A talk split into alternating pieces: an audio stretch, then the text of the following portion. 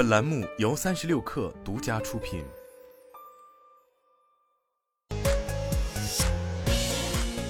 网罗新商业领域全天最热消息，欢迎收听快讯不联播，我是金盛。三十六氪获悉，为期四十天的二零二四年春运正式拉开帷幕，预计会有九十亿人次流动，创下历史新高。根据 T 三出行大数据预测，今年春运期间，平台打车出行需求量同比增长将超百分之八十。为提供更加平安顺畅的出行服务，近日 T 三出行召开二零二四年春运安全保障部署会议，正式启动春运安全保障机制，从运营安全、应急响应等方面推出多项举措，筑牢春运出行安全防线。爱企查 App 显示，赛力斯申请注册赛力斯问界商标，国际分类为运输工具，当前商标状态为等待实质审查。此前，华为技术有限公司已申请注册多枚问界商标，部分商标已成功注册。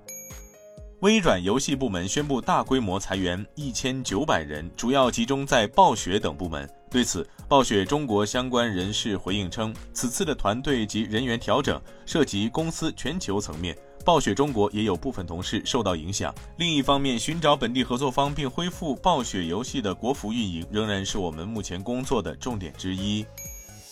途家民宿发布二零二四春节民宿出游预测报告显示，截至一月二十四号，春节热门城市民宿提前预订量同比二零二三年增长六点三倍，小院民宿受欢迎，预订量同比增长三倍，但相关民宿的价格却便宜了近四成，成为最实惠的民宿团圆年。城市方面，哈尔滨延续冬季热度，春节期间民宿预订量排名全国第二，仅次于大理。北海预订量超越三亚，成为避寒游城市黑马。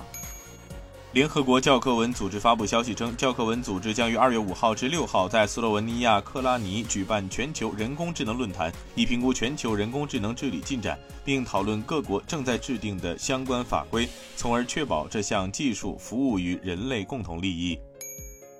LG 新能源在监管文件中透露，与日本五十铃汽车签署电动汽车电池供应协议，有效期至二零二六年年底。LG 新能源未披露协议金额。据外媒报道，马斯克的人工智能初创公司寻求从投资者那里筹集六十亿美元，以挑战 OpenAI。以上就是今天的全部内容，咱们下周见。